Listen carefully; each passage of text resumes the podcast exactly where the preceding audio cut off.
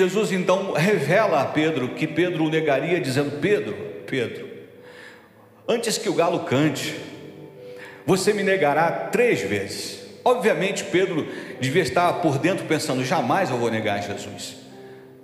Eu, eu, eu, eu amo, eu, eu sigo, ele é, é, o meu líder, é uma pessoa que eu, eu tenho alta estima, é o Messias. Não o negarei. Todavia, quando Jesus se deixa prender, Pedro começa a segui-lo de longe. E quando Jesus para na casa de Caifás para um julgamento é, injusto, Pedro já está desejoso de se aquecer em uma fogueira. Essa fogueira representa o fracasso de Pedro.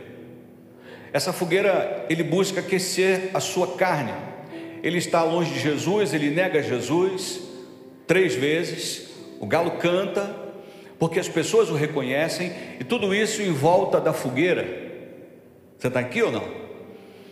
Em volta da fogueira foi onde Pedro literalmente fracassou. Ele ficou destruído, decepcionado com ele mesmo. Quem olhasse o ministério de Pedro naquela circunstância diria: Esse aí nunca mais se levanta. Já era. Todavia, apesar disso, Pedro ele se arrepende profundamente, ele chora muito, arrependido.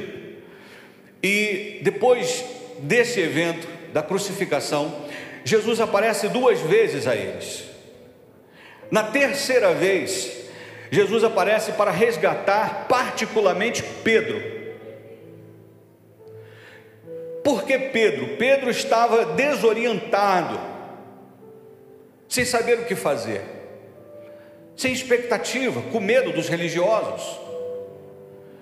E ele tem a ideia de ir pescar. Ele comenta: ah, Eu vou pescar. Os que estavam ali dizem: Nós vamos contigo. E Pedro volta para a cena do primeiro encontro. O mesmo mar da Galileia, talvez o mesmo barco, os mesmos companheiros, a mesma geografia. Jesus então, propositalmente, acende uma fogueira. como quem está recriando o momento do fracasso para tornar um momento de cura. Jesus vai até a beira do lago e grita para os, os rapazes: Rapazes, vocês pegaram alguma coisa? E eles, não. Jesus então dá o comando para a direita e eles lançam a rede. Quando eles lançam a rede e percebe que os peixes estão afluindo, estão ali na rede, peixes enormes, talvez os maiores peixes daquele mar, daquele lago, daquele grande lago. 153 grandes peixes. João, que está escrevendo esse texto, dizendo a respeito dele mesmo, ele diz: é o mestre. Ao ouvir que era o mestre, Pedro sai desesperado em direção a Jesus. Sabe, eu creio de fato que essa história dessa fogueira à margem do mar da Galileia é também uma poderosa história de recomeço.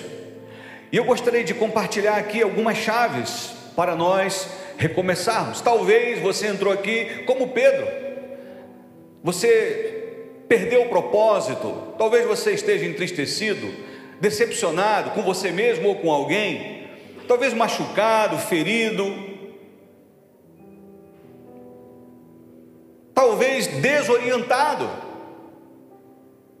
Talvez você tenha entrado aqui e dito para você mesmo: Olha, eu não quero mais saber desse negócio de igreja, e se eu entrar numa igreja, eu vou só sentar no banco, eu não quero mais saber de liderança, de me, de me meter com esses negócios, eu estou cansado de tudo isso, eu não vou mais me envolver com nada disso. Já sofri o bastante para aprender que as pessoas não prestam. Mas eu quero te dizer que a maioria é composta de gente boa. Infelizmente você se cruzou com a maioria que não é tão boa assim. A primeira chave aqui, irmãos, é responder ao chamado de Jesus. Existe um chamado sobre você. Há um chamado de Jesus que ecoa ainda hoje, dizendo assim: Vinde a mim, todos vós que estáis cansados e sobrecarregados, e eu vos aliviarei.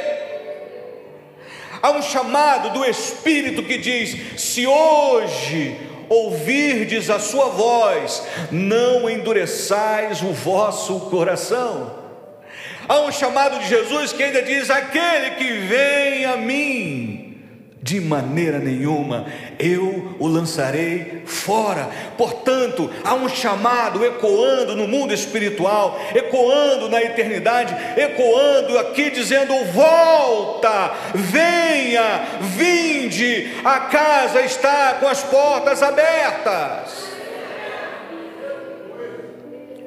Quando Jesus disse: Eis que estou à porta e Reubata é um chamado, a batida é um chamado, palma é um chamado, moça é um chamado. Se Jesus está à porta batendo, ele está dizendo: Eu estou chamando. E esse texto não é para o não crente, esse texto é para a igreja. Ele está dizendo: Igreja, você, eu estou batendo a porta. Se abrir, eu vou entrar e você há com você.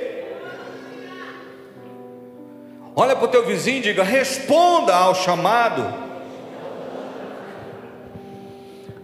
Em Lucas 13, 34, Jesus disse: Jerusalém, Jerusalém, que mata os seus profetas.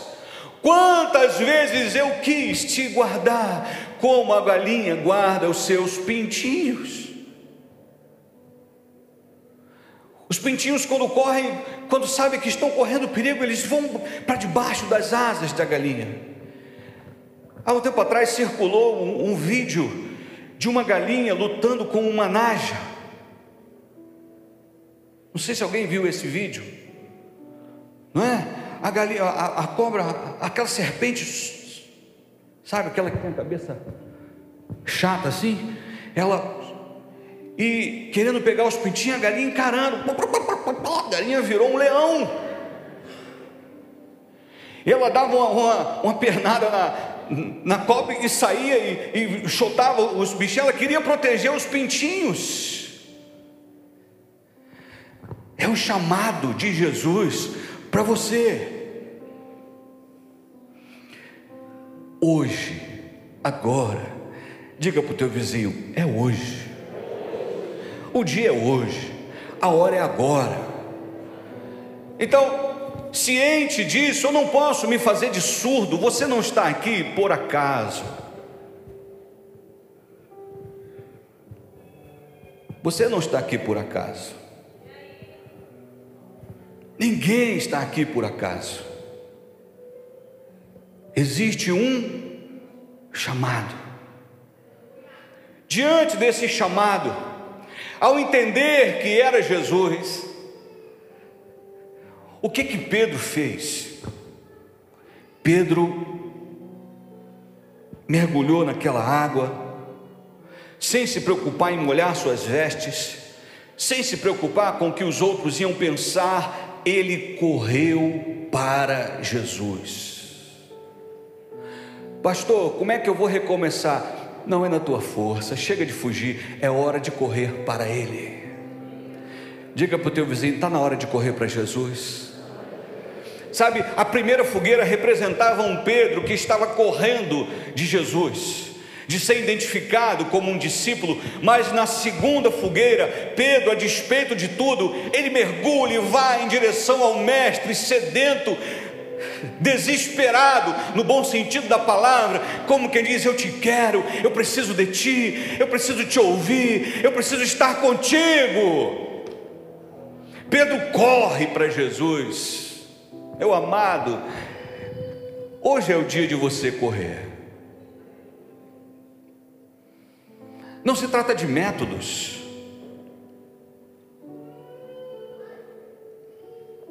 Não se trata de ideologia. Hoje é o dia de você fazer igual o filho pródigo. Peraí, oh, na casa de papai tem tanta comida, tantos empregados comendo do bom e do melhor, e eu aqui desejando comer a ração que eu mesmo estou dando para os porcos. Já sei, vou correndo para a casa de papai e vou dizer para ele: Papai, não precisa nem me tratar como seu filho, pode me tratar como um dos seus empregados. Eu pequei contra o céu, pequei contra o Senhor, e não sou digno de ser chamado mais teu filho. Ele corre para a casa do pai, disposto a se submeter à vontade do pai, ainda que o pai não o tratasse como filho, correr para Jesus e dizer: Jesus, chega da minha vontade, eu quero o que o Senhor quer, faça como tem que ser feito, não importa o preço, custe o que custar, eu estou correndo para ti, e o que o Senhor mandar é como aquela brincadeira: tudo que o mestre mandar, eu farei. Isso é correr para Jesus. Eu estou disposto, eu vou correr para o Senhor. Corra para Ele, mas já com o coração predisposto a fazer a sua vontade. Não é do seu jeito, é do jeito dele. Pedro estava ali para ser ministrado por Jesus. Pedro não estava colocando condições quem somos nós para colocar condições? Ó, eu volto, mas ó, eu até volto, mas ó, quem é você? Eu volto, Senhor. Eu corro para os teus braços. Que a tua vontade seja a minha vontade. A ponto de dizermos, como o apóstolo Paulo: Vivo não mais eu, mas Cristo vive em mim. E digo mais: para mim, o morrer é ganho, e o viver é Cristo. Correr para Jesus, corra para Ele. Imagina isso, sem, sem condições, é correr incondicionalmente incircunstancialmente. Eu ouço pessoas dizerem: ah, não, eu tenho que resolver um problema, eu tenho que resolver uma parada, eu preciso consertar uns negócios aí. Ei, faça isso com a ajuda de Jesus.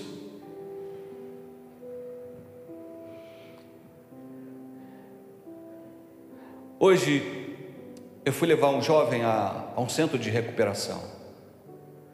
E conversando com ele pela manhã, ele contou a sua história, disse que passou pela igreja, teve uma experiência evangélica.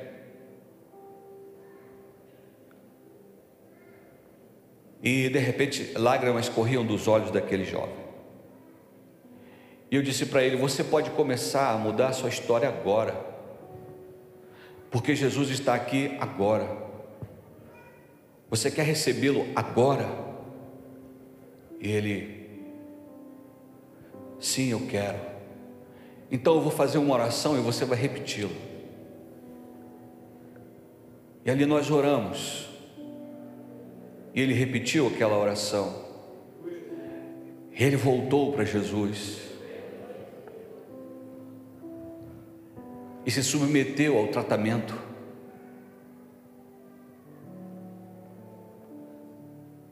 Que possamos ouvir boas notícias a respeito desse jovem. Quando nós corremos para Jesus, quem necessita somos nós. Então, quando você está na condição de quem precisa, não é você que impõe. Para com isso. Ah, no dia que eu achar uma igreja perfeita, eu vou entrar. Você nunca vai achar. E se achar, não entra, porque ela vai deixar de ser perfeita.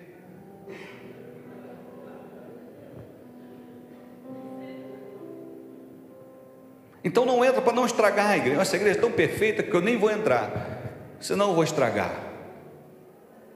Há sempre espaço para mais um, um ex, um ex-hipócrita, um ex-adúltero, um ex-mentiroso, um ex-covarde, um ex-violento, um ex-cachaceiro.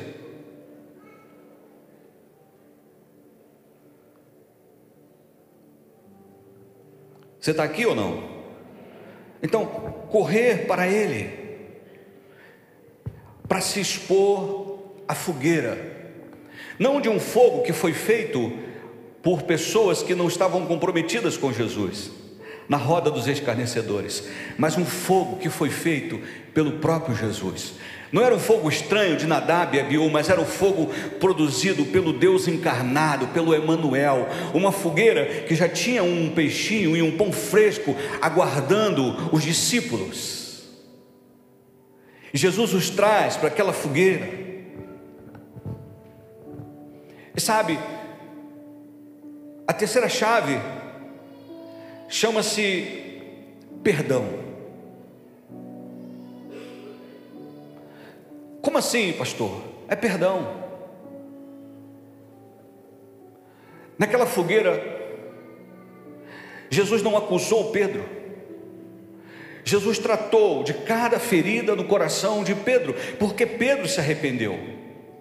Judas teve remorso e correu para o lugar errado. Ele correu para os religiosos e os religiosos disseram: Não, a gente não tem nada a ver com isso. Fica você com o teu dinheiro.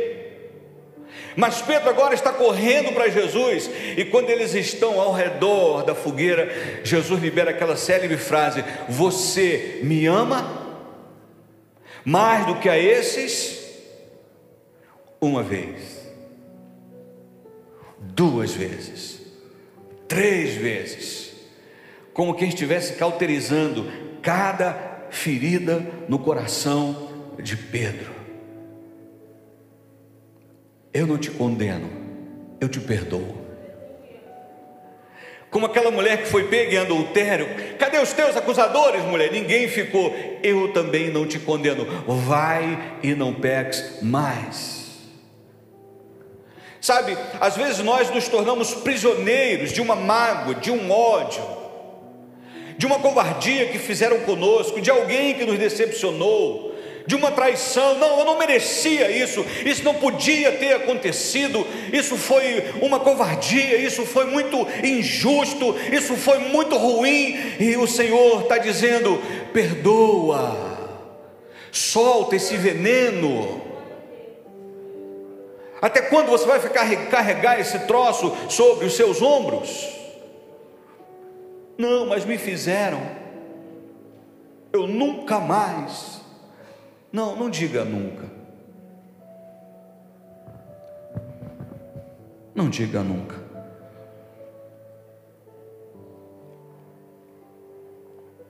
Pedro não disse nunca.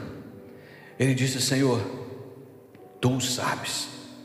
Porque da primeira vez ele achava que sabia, mais do que Jesus. Tu vai me negar, Pedro? É ruim. Agora ele diz: Tu o sabes.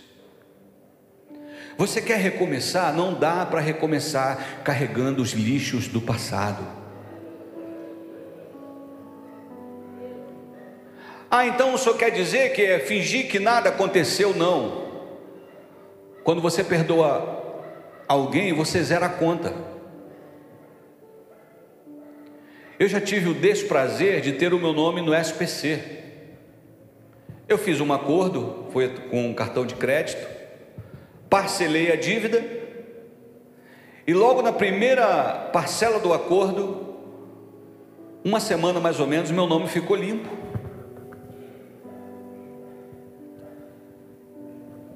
Estava limpo. Para começar de novo. Não cometeu o mesmo erro mas eu estava sendo liberado. E quando eu vou fazer um, um crédito, ninguém falou, oh, mas você um dia ficou com o nome sujo. Será que você vai errar de novo? Olha, em 1990 e pouco você estava com o seu nome pendurado, hein? Está escrito aqui. Não, não, não, não. Está limpo, igual bumbum de neném antes da, do número um e do número dois. Você está aqui ou não? Libera, libera, libera, solta isso. Ah, mas eu tenho razão, tudo bem. Ninguém perdoa porque tem razão. Ah, mas a pessoa não merece. Ninguém perdoa porque a pessoa merece, porque quando Jesus morreu por nós, eu e você não merecíamos. Ele não merece, mas você merece. Não é porque você é bonzinho, é uma questão de inteligência, de sair de uma posição, de, de, de, de estar subjugado pelo ódio, por raiz de amargura e dizer: Isso não me pertence mais. Muitas pessoas Deus quer fazer prosperar, mas não prosperam, não avançam, não muda de nível, porque não perdoa, estão sempre reclamando dos mesmos erros.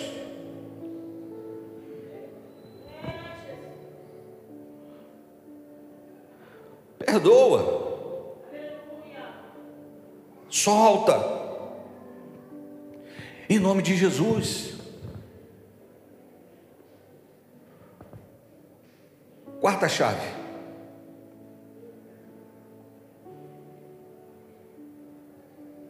Rompa com o espírito de vítima. Saia da posição de vítima. Por que, pastor? Tanto Pedro quanto Jesus poderia dar uma de vítima. Senhor, eu te neguei por causa da pressão, né? O pessoal podia me pegar também e tal. E Jesus poderia dizer: Pedro, você foi um traíra, você foi covarde, você mentiu, você foi frouxo, você me negou, você me abandonou, eu fiquei sozinho. Sabe, quando você se posiciona como vítima, você entra num círculo vicioso você coloca um alvo na sua frente, um alvo atrás de você, um alvo em cima, embaixo, em todo lado, dizendo: tragédias, eis-me aqui,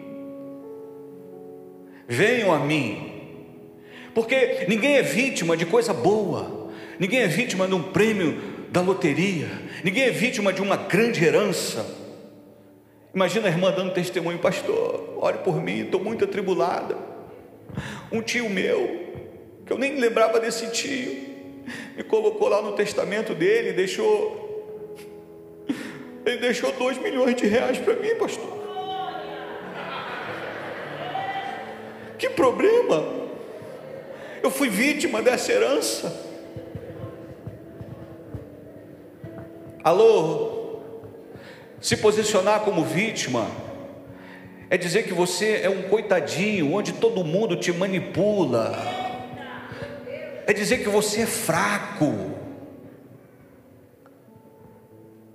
É, eu estou assim por causa dos meus pais. E quantos anos você tem? 42. E o que, que seus pais fizeram? Ah, eles morreram há 20 anos atrás.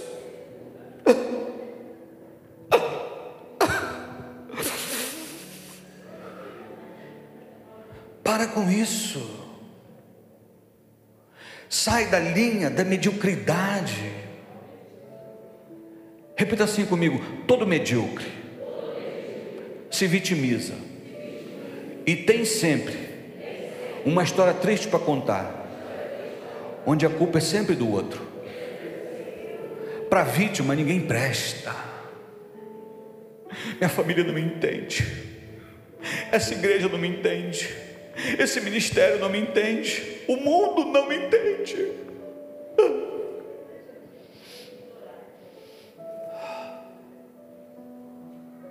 Para a vítima, todo mundo está errado. Eu fui mandado embora justamente porque eu sou evangélico. Só porque eu estava lendo a Bíblia na hora do trabalho, eu estava lendo a Bíblia, tá?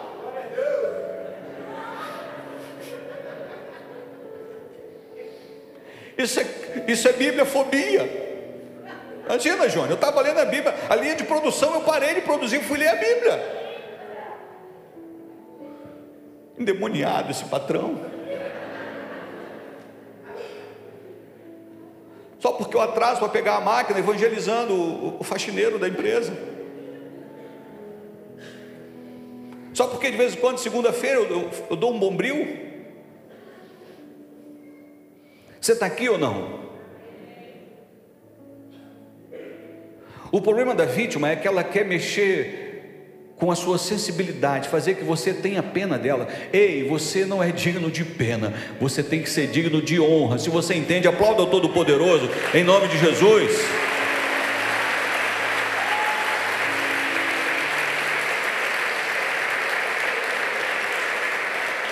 A vítima diz: sintam pena de mim, me ame pela minha dor, olha as minhas feridas, olha o meu machucado, olha o meu dodói, sabe, é por isso, por aquilo, eu Jesus, se tem alguém que podia se fazer de vítima, era Jesus. Rapazes, rapazes, pegaram alguma coisa? Não. Para a direita. E aí Jesus vai para a fogueira. Eles olham aquela cena e ficam assim, ah, estupefatos. é Ele. Terceira vez que ele apareceu. Jesus podia dizer, em todos esses anos, com esses discípulos, essa é a terceira vez que eu apareço. Eles ficaram assim,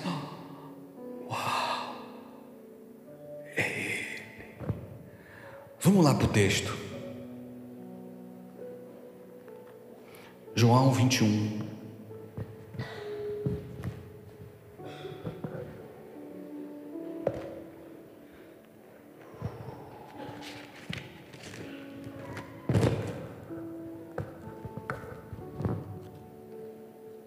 Continuar aí no, no verso 9. Então, assim que saltaram, em terra, viram ali uma fogueira, peixe sobre brasas e um pouco de pão. E Jesus lhes pediu: Trazei alguns dos peixes que acabastes de, de pegar. Simão Pedro entrou no barco e arrastou a rede para a terra.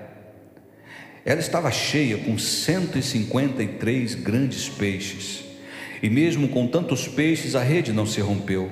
Então Jesus os convidou: Vinde Olha o convite: vinde e tomai vosso de jejum. E nenhum dos discípulos tinha coragem de indagar-lhe: Quem és tu? Pois sabiam que era o Senhor. Jesus aproximou-se, pegou o pão e o deu a eles. Tomou um peixe e fez o mesmo. Essa foi a terceira vez que Jesus apareceu aos seus discípulos depois de haver ressuscitado dos mortos. Assim, pois, tomaram o desejum.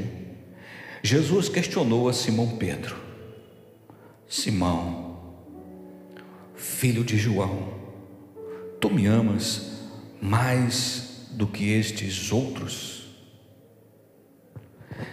Deixe-me compartilhar, eu preciso entrar na mensagem. Deixe-me compartilhar algumas verdades dessa fogueira. Se você quiser anotar essas verdades da fogueira. Primeiro, a fogueira tem a presença de Jesus. Se você está correndo para Ele, é o fogueira, é o lugar certo, porque Ele está presente. A primeira era a fogueira dos escarnecedores, daqueles que zombavam de Jesus e faziam questão de acusar Pedro de ser um dos discípulos. Porque o diabo, apesar de saber o teu nome, ele insiste em te chamar pelo teu pecado. E Jesus, apesar de saber o teu pecado, ele insiste em te chamar pelo teu nome. Simão Pedro, filho de João. Simão Pedro. Aleluia. Número dois, essa fogueira tem provisão. Tem peixe assado e pão fresco. O próprio Senhor Jesus disse que veio para que nós tivéssemos vida e vida com a abundância. A miséria, não se escandalize, mas a miséria depõe contra a nossa fé. Existe sobre a igreja uma unção de erradicação da miséria.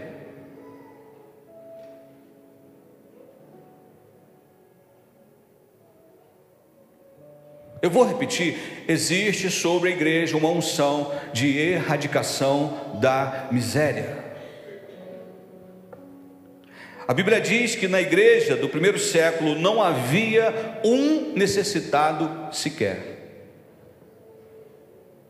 Nenhum necessitado. Número 3, nessa fogueira de Jesus tem cooperação. Todos operam juntos, todos dão a sua contribuição. Jesus poderia ter feito ali um banquete de pão e peixe, de pães variados e peixes ali, mas ele disse: vão lá e peguem um, um dos peixes, tragam um dos peixes que vocês pegaram.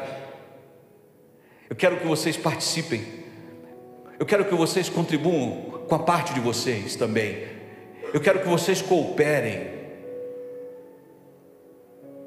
Quando a gente discerne a cultura do reino, nós discernimos que somos corpo, somos membros um dos outros e separados. Um membro separado do corpo é ele necrosa. Você está aqui ou não? Na justa medida, cada um coopera um pouco nessa nessa fogueira tem uma recepção calorosa. As pessoas precisam entrar aqui nesse lugar e se sentirem amadas. Porque todo mundo tem essa necessidade. Por mais que eu diga, é, nem ligo se ninguém me vê, ninguém falar comigo, no fundo, no fundo liga. É diferente quando você vai no lugar, oh, seja muito bem-vindo. Você deseja um copo d'água? Você quer um suco, um refrigerante? Olha, pode ficar à vontade. Se desejar e tal, você, uau, uou. Lembro que eu estava de férias com a minha esposa e fomos a uma igreja na região dos lagos. Como tem muito lugar na região dos lagos, eu vou dizer região dos lagos. Entramos na igreja, para resumir, nós entramos e saímos e ninguém nos percebeu.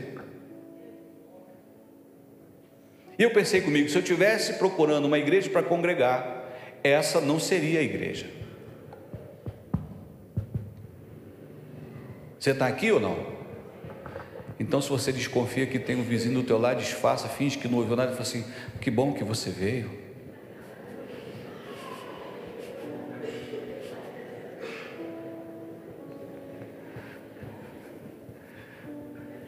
Não falei nada.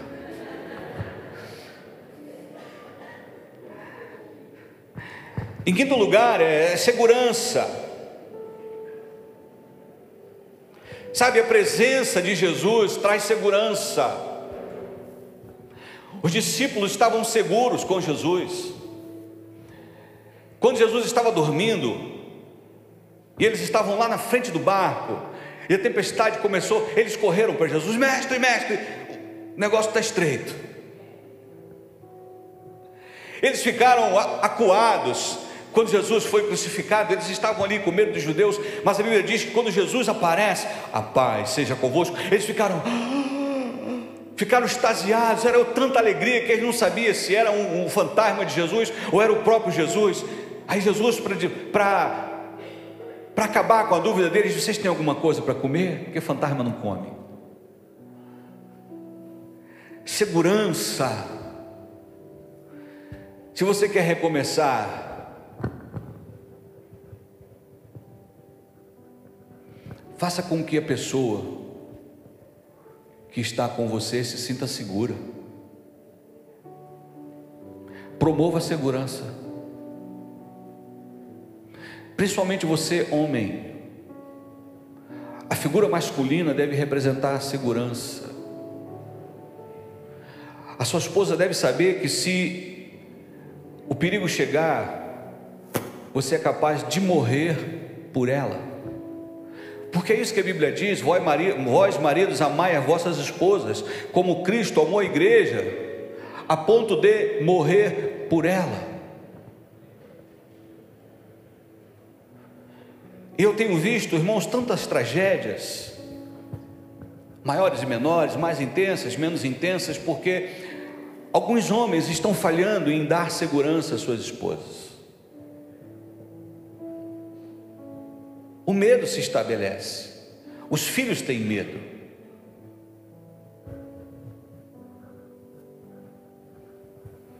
Segurança, comece de novo, mas quando olhar para você, está na sua testa: segurança.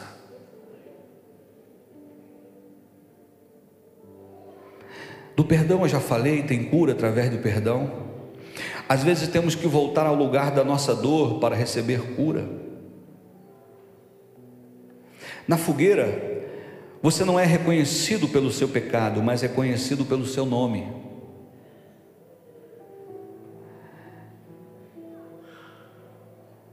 Outra verdade. Há um realinhamento com o chamado, com o propósito, com o destino. Foi ali que Jesus comissionou a Pedro. Foi ali que Jesus resgatou o Pedro, o pescador de homens.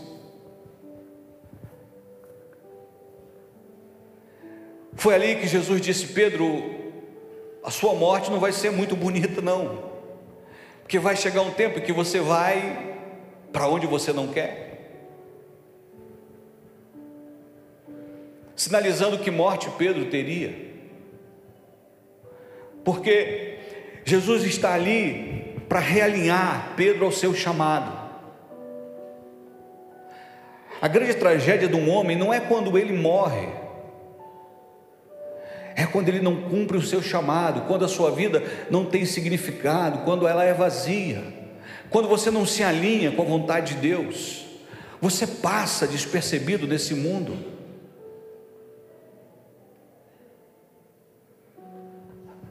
Mas recomeçar é dizer: Senhor, seja qual for o teu chamado para mim, o teu propósito para mim, a tua vontade para mim, eu quero. Eu quero, eu quero, eu me submeto, eu me rendo. Aleluia. Sabe, recomeçar é transformar o lugar da dor em lugar de alegria, é transformar o lugar da tristeza em lugar de júbilo. Se a fogueira lembrava a traição, a dor de Pedro, a tristeza de Pedro, Agora a fogueira estava lembrando, estava, foi ressignificada. Não, foi na fogueira que ele me perdoou, que ele sarou as minhas feridas.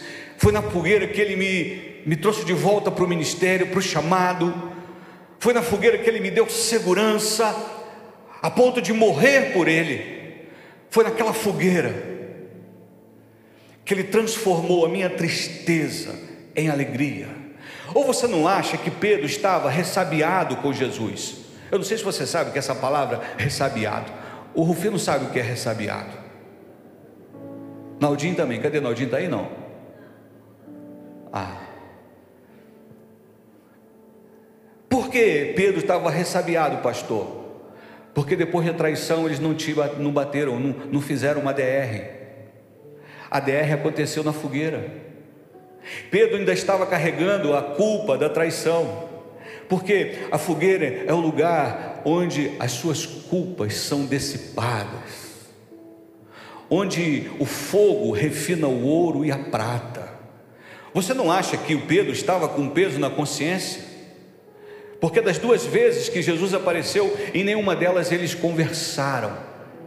Pedro teve a oportunidade de dizer: é, Senhor, me perdoa Ainda que Jesus já o tivesse perdoado, Agora Jesus cria essa, esse cenário para dizer: perdoo, perdoo, perdoo.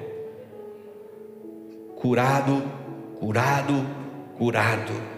Onde havia uma ferida, vai ficar uma pequena cicatriz para levar desse momento. Cicatriz, cicatriz, cicatriz. Não dói mais. Se lembrar, não vai lembrar com dor. Você está curado porque a fogueira é o lugar de cura. Quando você recomeça, você recomeça curado. Não é mais aquela pessoa mazelenta, cheia de mazelas, de pereba, nojenta, chata. Aquele que está em Cristo, nova criatura é. As coisas velhas já passaram, e eis que tudo Quando eu olho para esse texto, irmãos, eu percebo algo maravilhoso. Que ao correr para Jesus, Pedro, na verdade, correu para o fogo.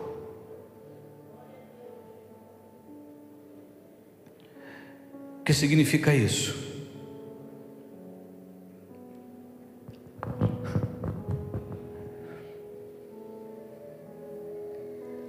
Você precisa ser incendiado. Você precisa de fogo.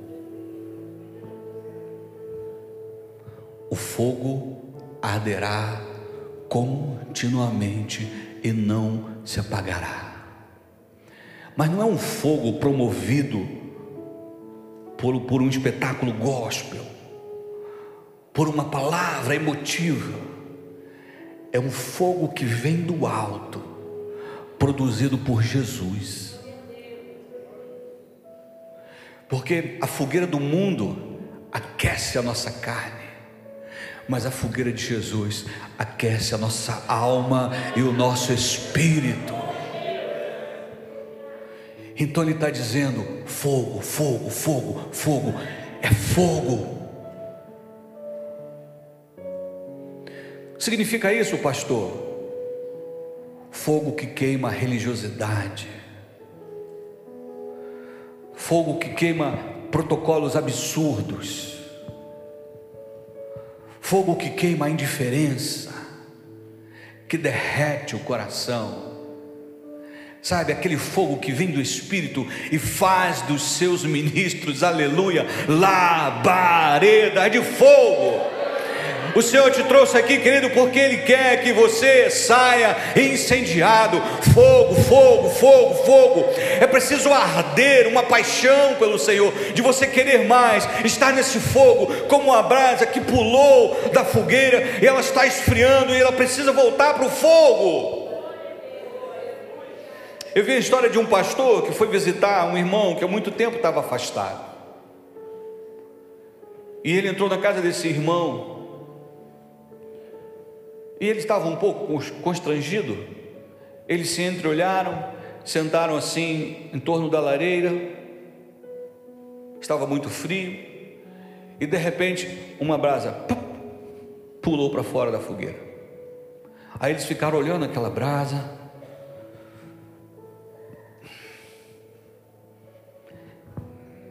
O pastor pegou aquela pazinha,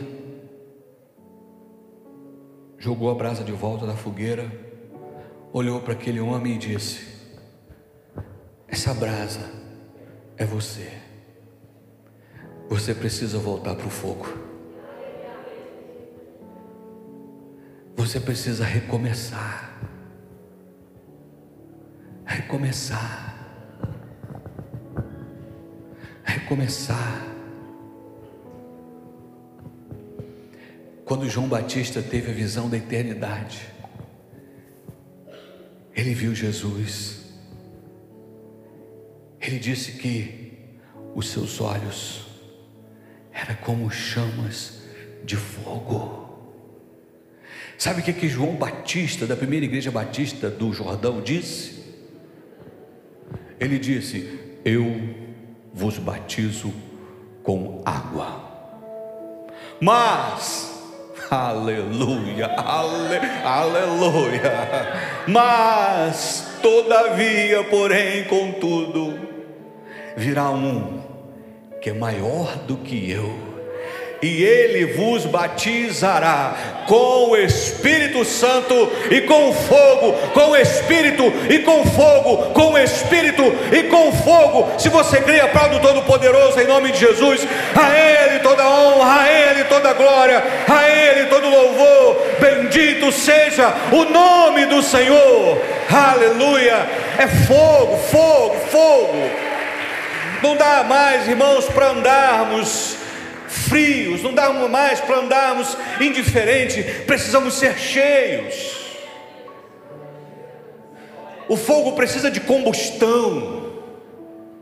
E o fogo não se sacia, enquanto houver combustão, ele não para. Ele não para enquanto houver azeite, haverá fogo. Por isso, enchei-vos do Espírito. Não podemos mais brincar de sermos evangélicos. Não podemos mais perder tempo com religiosidade, com o que o irmão faz de errado, ou o que você está vendo de errado. Faça o certo, seja a referência, o exemplo. Faça com que as palavras contrárias se frustrem na sua vida. Não, tem muita gente que faz, mas eu não faço. Tem muito crente picareta, mas eu não sou. Tem muito crente com vida dupla, mas eu não tenho vida dupla. Tem muito crente mentiroso, mas eu não sou mentiroso. Ah, tem muito crente frio, mas eu estou incendiado. Eu estou apaixonado pelo meu Senhor. Lembro-me quando eu fui ministrar no Rio Grande do Sul, seis graus, eu estava andando pela cidade, de madrugada orando, com o pastor. E de repente veio um, um, um jovem, parecia estar um pouco atribulado, e ele estava com um cigarro na mão e perguntou: Você tem fogo? Aí o pastor falou: Não. E eu falei: Ei, não, nós temos fogo sim. E ele: Nós temos o fogo do Espírito Santo. E ele: é o fogo que você precisa. E de repente aquele homem estava chorando. Ele disse: Eu saí de casa, eu briguei com a minha esposa. Pois você vai voltar para casa. Você vai pedir perdão à sua esposa. E você vai começar uma nova vida. Tem fogo. Tem que ter fogo. Você está aqui ou não? Fogo, fogo, fogo, fogo, fogo. Pastor, eu quero, eu quero começar de novo. Mas e se custar muito? Não importa o preço. Custe o que custar. Eu quero fazer o que tem que ser feito. Quero convidá-lo a fechar os seus olhos.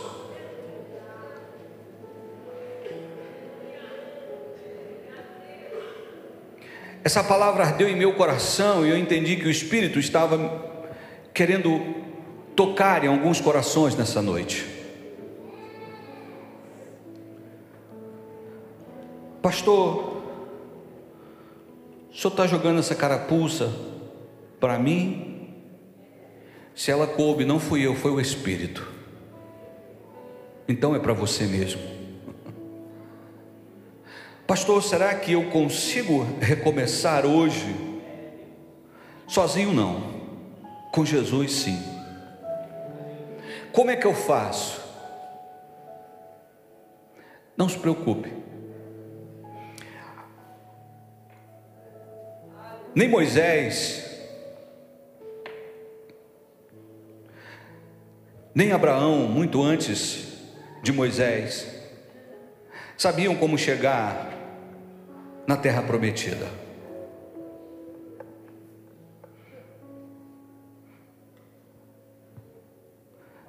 Mas Jesus disse para, Deus disse para Abraão, por exemplo, sai da tua terra, da tua parentela. para um lugar que eu hei de te mostrar. Ele simplesmente se entregou ao processo. Quando Deus disse a Moisés: Moisés, você vai libertar o meu povo, mas Senhor, eu, eu. E depois de romper com todas as desculpas de Moisés, Moisés foi comissionado para libertar o povo do Egito. Cada hora o Senhor dava uma orientação.